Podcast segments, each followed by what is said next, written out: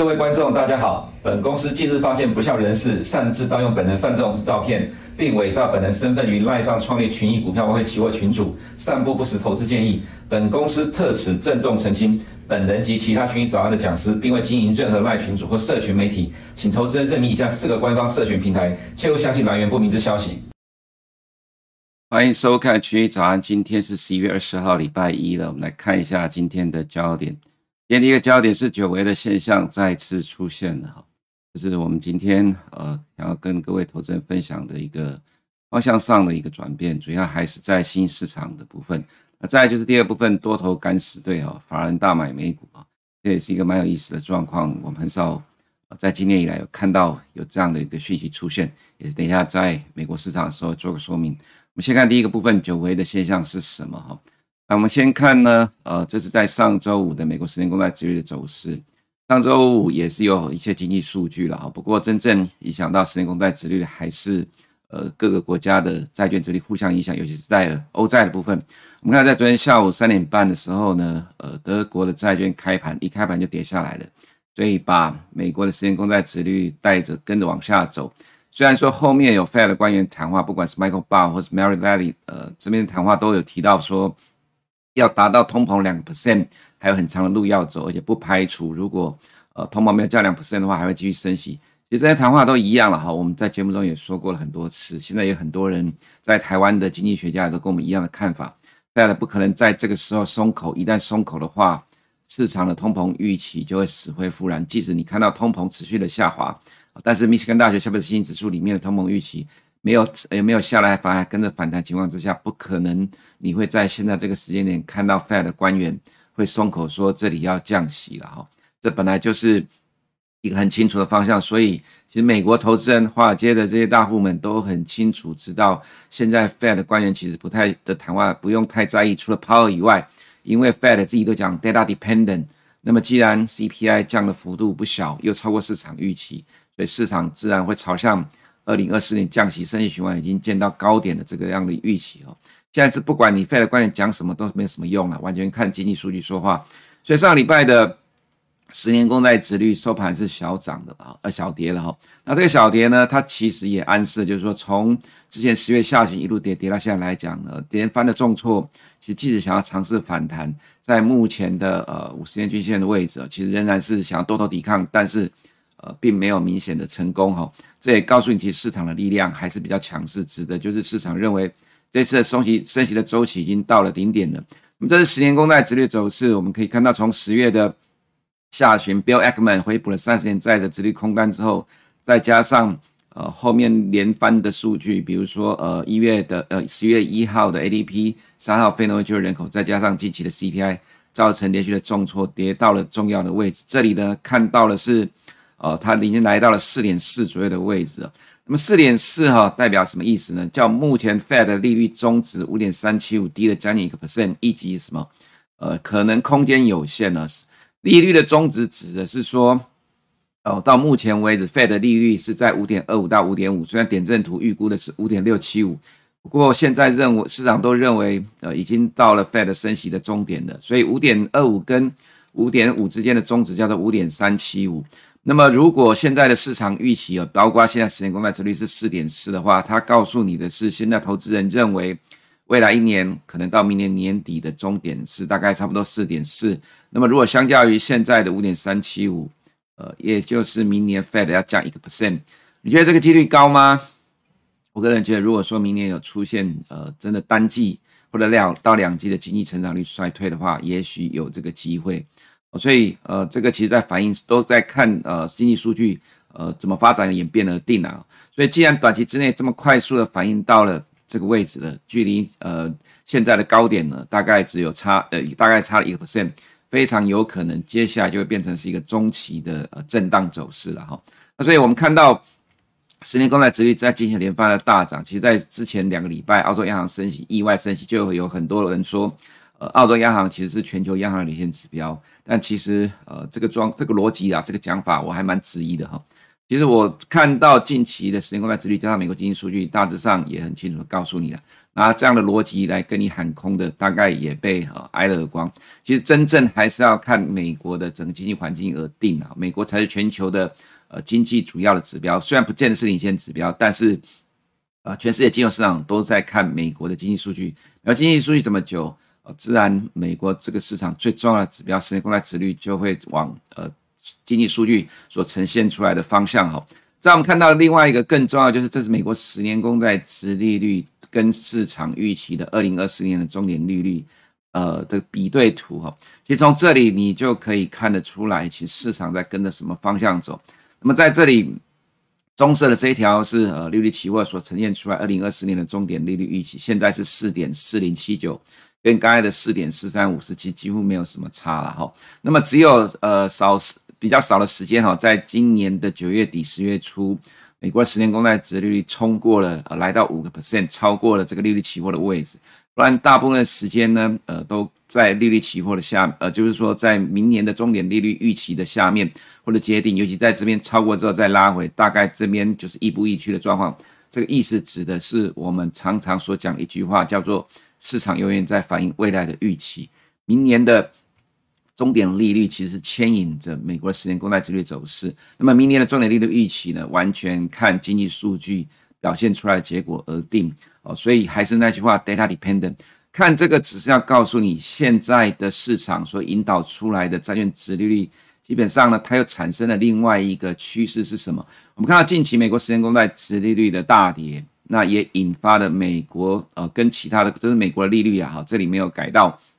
引发了美国的利率跟其他国家的利率呢，正利差正在缩小。我们看最上面的这个红色的呢，是美国的十年公债殖率跟日本十年公债殖率的利差，在近期正在缩小。虽然还有量三点六七九四，有很多人说日本结束 YCC 曲线控制之后会引发海外资金回流，这个部分我质疑了哈，因为利差这么大，虽然未来可能明年美国会降息，不过利差这么大情况之下。其实要吸引海外的资金大举回流，我个人觉得这个几率不高。不过利差的缩小，自然会使得未来的这个呃日元有比较大的呃这个升值的压力。这个升值也不会是大幅的升值了哈，大概就是因为利差的缩小。那么因为利差而在做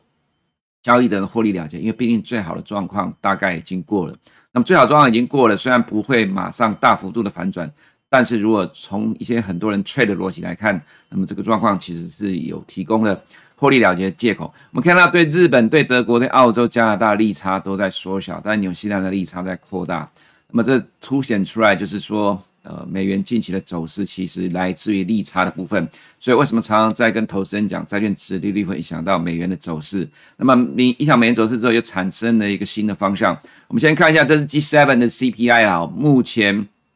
这个是针对已经公布的 CPI 来看，你可以看到这边的数据啊，因为这个同样都是用右边的坐标轴，所以叠在一起可能看得不是很清楚。如果看图例这里面数据哈，目前只有黑色的这个二点三是低于美国公布的十月的 CPI，美国十月 CPI 三点二，三呃西班牙公布的十月的 CPI 是二点三，这些 G7 或者已开发国家、欧元区的国家里面，唯一只有西班牙 CPI 低于美国。其他的国家呢，呃，或者是顶多就是跟美国一样三点二，大部分欧元区的国家都还高挂在五到六 percent 之间。那么这意思指的就是，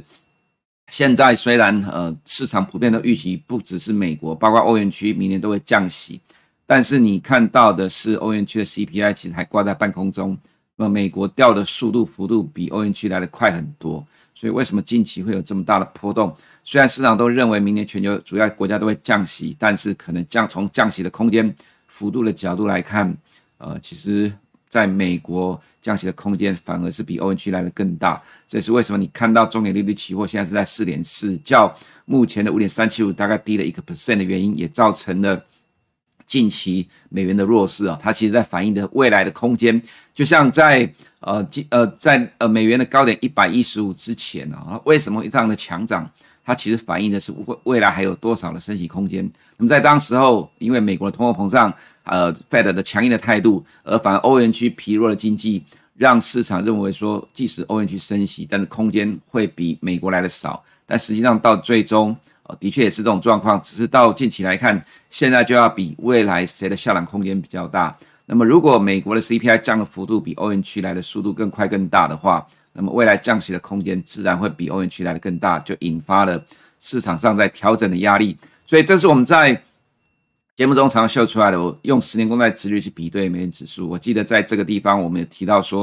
哦，我们可以看到这里美国十年公债殖率创新高，但是美元没有办法再跟着创新高，你就要开始留意了，这边是不是开始有可能有变化的状况出现了？到这里，十年公债殖率在挑战这边的位置，美元其实也没有办法呃跟着一路过，在这这里就是一个横向震荡走势，后面就出现了你所看到的情况。那么这个跟我们想的其实没有差很多。那么再来，我们也看到人民币近期也受惠于美元的弱势而转强的，形成了短期的底部。那么美元形成了头部，我要陈述的意义是什么？我们看到了美元指数形成了一个头部之后，很快速的快要碰到了。两百天的均线，通常啦，在呃欧美金融市场，两百天均线都会有多头抵抗跟空头抵抗。在短线跌的速度这么快之后，所以你可能要留意，短线上会有这样一个变，也这样的一个变呃动态出现，会有两百天线多头抵抗。但是呢，中期的趋势了哈，中期的趋势在未来呃这个可能降息的预期之下，其实美元呃往上的空间其实相对的比较有限。那么其他非美货币就会出现了。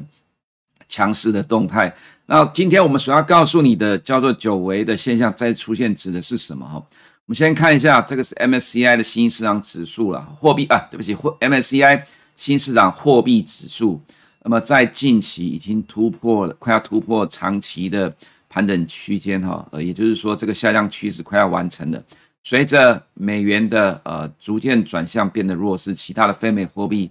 开始转强。那么 MSCI 新市场货币指数这个照着指股市的权重来做呃这样的一个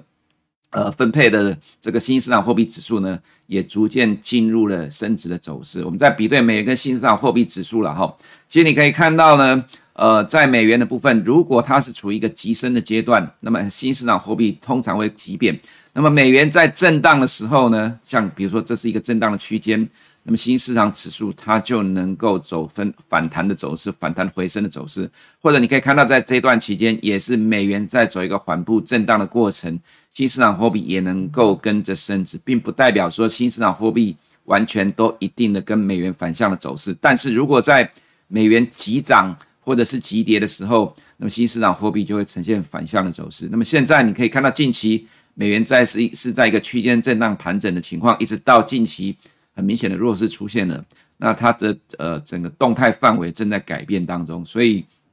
就形成了新市场货币指数也出现了它的动态范围也正在逐渐的改变的过程。哦，这是我们所观察到的变化。这一张图呢，是我们在这个行业研究这么长久以来经常。在很多的场合会提到的一个趋势的变化，这是美元对 MSCI 新兴市场指数的走势啊，这个不是货币指数了哈，这里没有改到，这是 MSCI 新兴市场股市指数。我们可以看到每个框起来的地方，每个框起来的地方几乎都是呈现反向的走势。那么这里圈起来的地方就刚好是一个高低点的交叉，它告诉你的是新兴市场股市的走势跟美元几乎是完全反向，而且它的。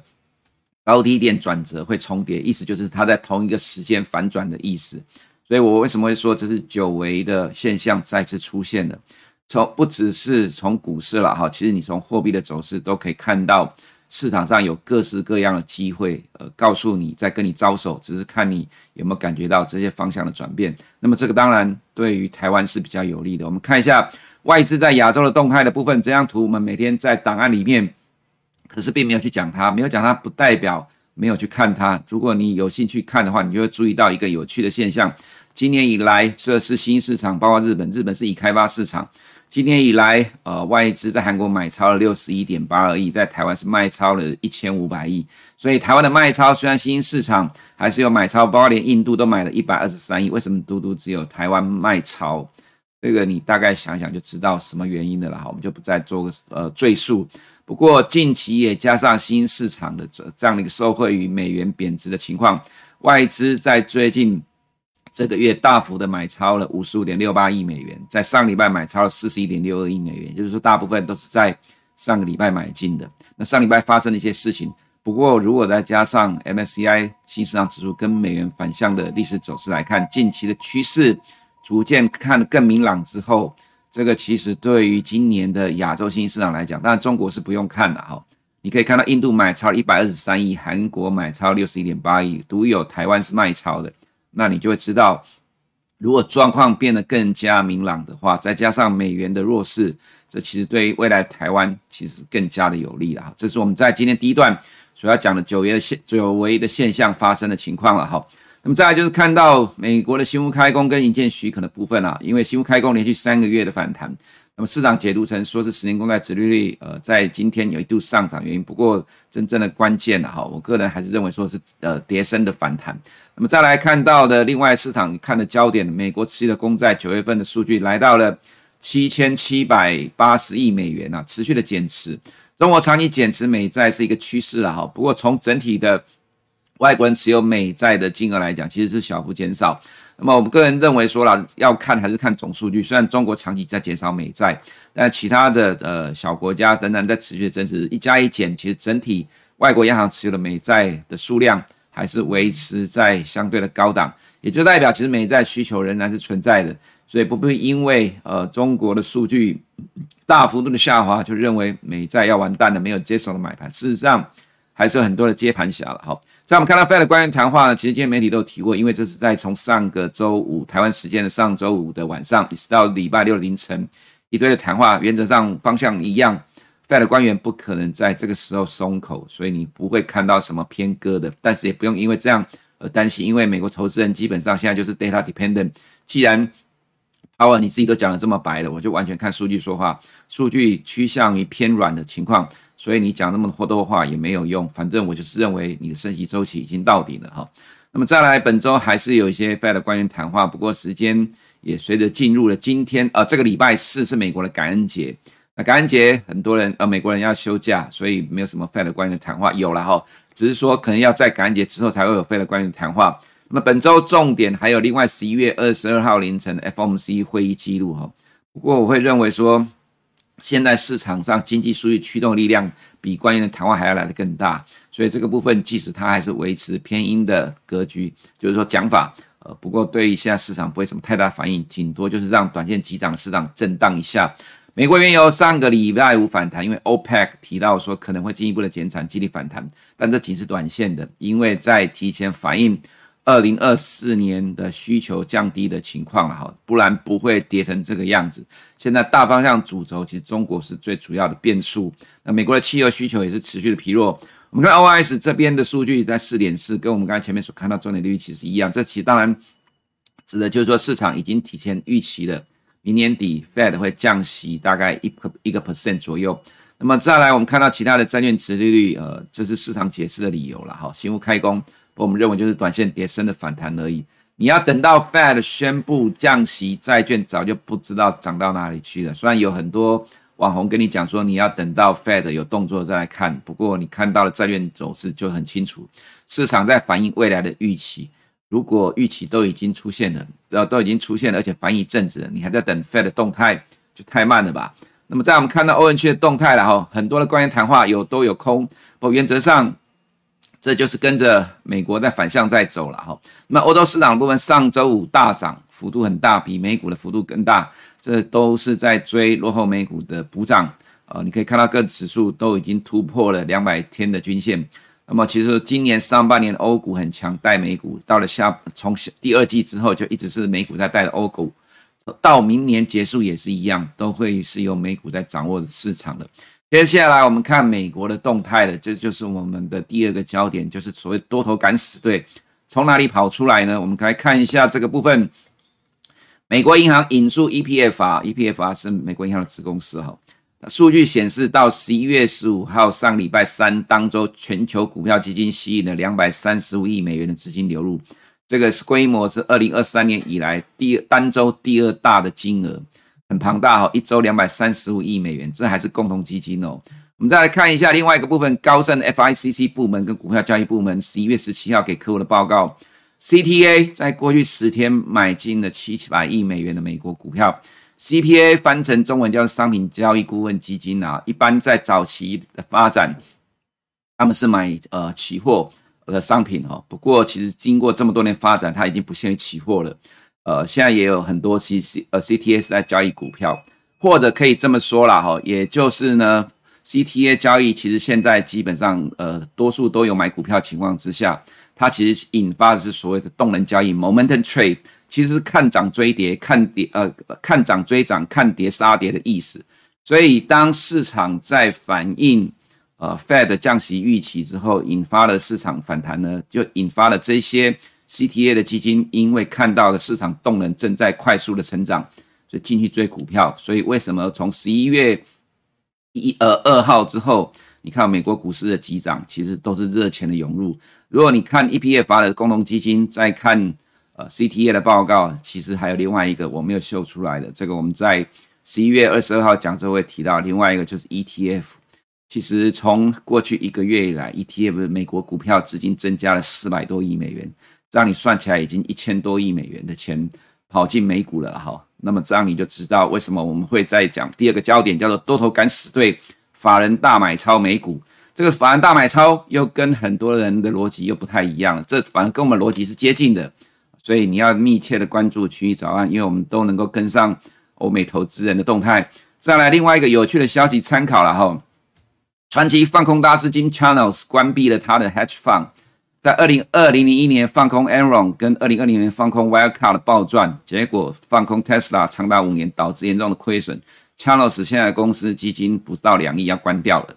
呃，其实这不是要酸呐，只是跟你讲说这是市场的生态。这生态指的是哦，呃，其实在 ETF 长期发展了这么多年之后，Hedge Fund 其实在这个市场真的不容易生存。哦，ETF 的规模越来越大，对市场的影响力越来越大。Hedge fund 呃生生存的空间越来越小，长期以来你都会被指数打败，呃，所以为什么会出现这种状况？这也不是唯一的案例啦，Chanos 只是其中之一，未来可能陆续还会再看到类似状况，传奇大师被市场淘汰掉。在我们看到美股的部分呢，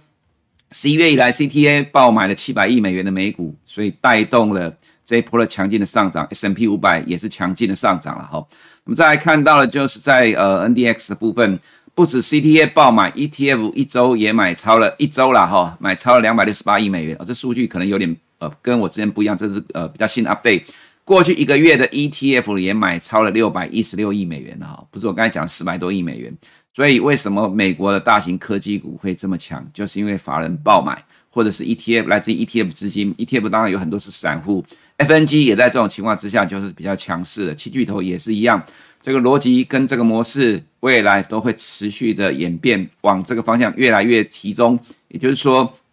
大型股主宰着美股，它已经是一个常态了，不是很多网红讲的，原来要看 Russell 两千，Russell 两千不涨，就代表这个涨势不健康、畸形，它迟早会崩盘。其实那是不了解市场的发展。你只要跟我们一样，这过去十年都在关注美国的 ETF 的发展，你就会知道。根本就不是这些人所讲的情况。ETF 的强势发展使得资金越来越集中在大型科技股里面了哈。再就其他的部分，我们就不再赘述了，因为呃，现行大家每天可以看得到，SOX 部分呢，距离七月三十号高点只差三点三七个 percent。Michael Burry 买 Put 会赚吗？其实我怀疑他是在第三季买的 Put。如果你看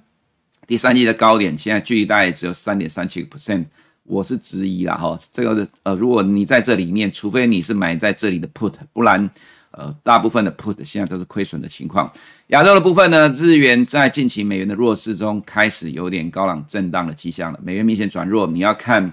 这个日元的五十天均线这里守不守得住了哈。所以日本股市很强势，跟着美股，不过长期你就要留意日元的变化。那中国的部分呢，APEC 之行结束了，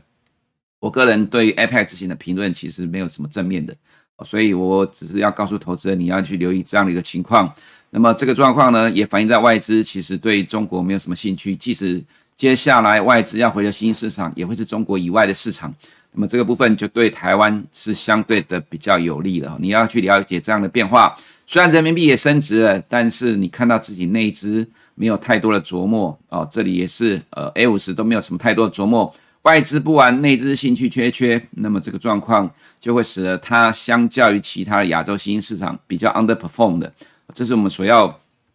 指出的方向。呃，那恒生科技股可能还会受到阿里巴巴拖累其他中概科技股的影响了哈。对台湾来讲，短线涨很多了，自然就是短短线涨多的震荡了哈。那么不过你要留意的就是台币近期走势非常的强，美元的贬值趋势确立，外资加速回流台股，可能很多人就会觉得这波涨得莫名其妙。就像今天早上我刚好在准备资料的时候，有看到 YouTube 上的在美国的网红提到这波的上涨，他觉得不健康，他拿一个理由来帮帮助帮他背书，这个理由是 IMF 讲的内容，我觉得很有趣哦。其实，在这个市场，在这个行业待了这么多年的时间，我还真的从来没有拿 IMF 的报告来告诉投资人，你到底未来要该要怎么做。那只有呃涉世未深的投资人才会去依赖 IMF 的报告来决定未来你在这市场到底要怎么做，这很有趣。不过，因为这个是各家竞争的时代，YouTube 可以吸引流量，帮很多的。网红小白赚钱，所以呃，在市场上大家看到任何东西都可以拿来跟投资人讲，你反正看到就赚到，因为小白都在学习新知，不过这新知到底真的有没有用也不知道，你只有实际验证才知道。IMF 呢，它只是一个经济报，呃，就是说 IMF 提供的内容顶多只能让你做参考，没有办法拿来当做你方向的依据了哈。所以我们看到台币强劲升值，那么自然外资就是大买超。虽然上周五的美股小涨小跌，但美元单日大跌零点五个 percent，外资仍然会继续回流亚洲新兴市场。你只要留意美元的方向，美元既然转弱了，是因为在提早反映明年的美呃，就是明年的美国降息，这会造成美元开始趋向于呃贬值的情况，对其他非美货币都有利，至于自然对台股有利，这就是大方向的改变。以上是我们今天取早的内容，我们明天见。如果你不想错过最新市场动态。记得开启小铃铛并按下订阅。此外，我们在脸书、YouTube 以及 Podcast 都有丰富的影片内容，千万不要错过。每日全球财经事件深度解说，尽在群益与您分享。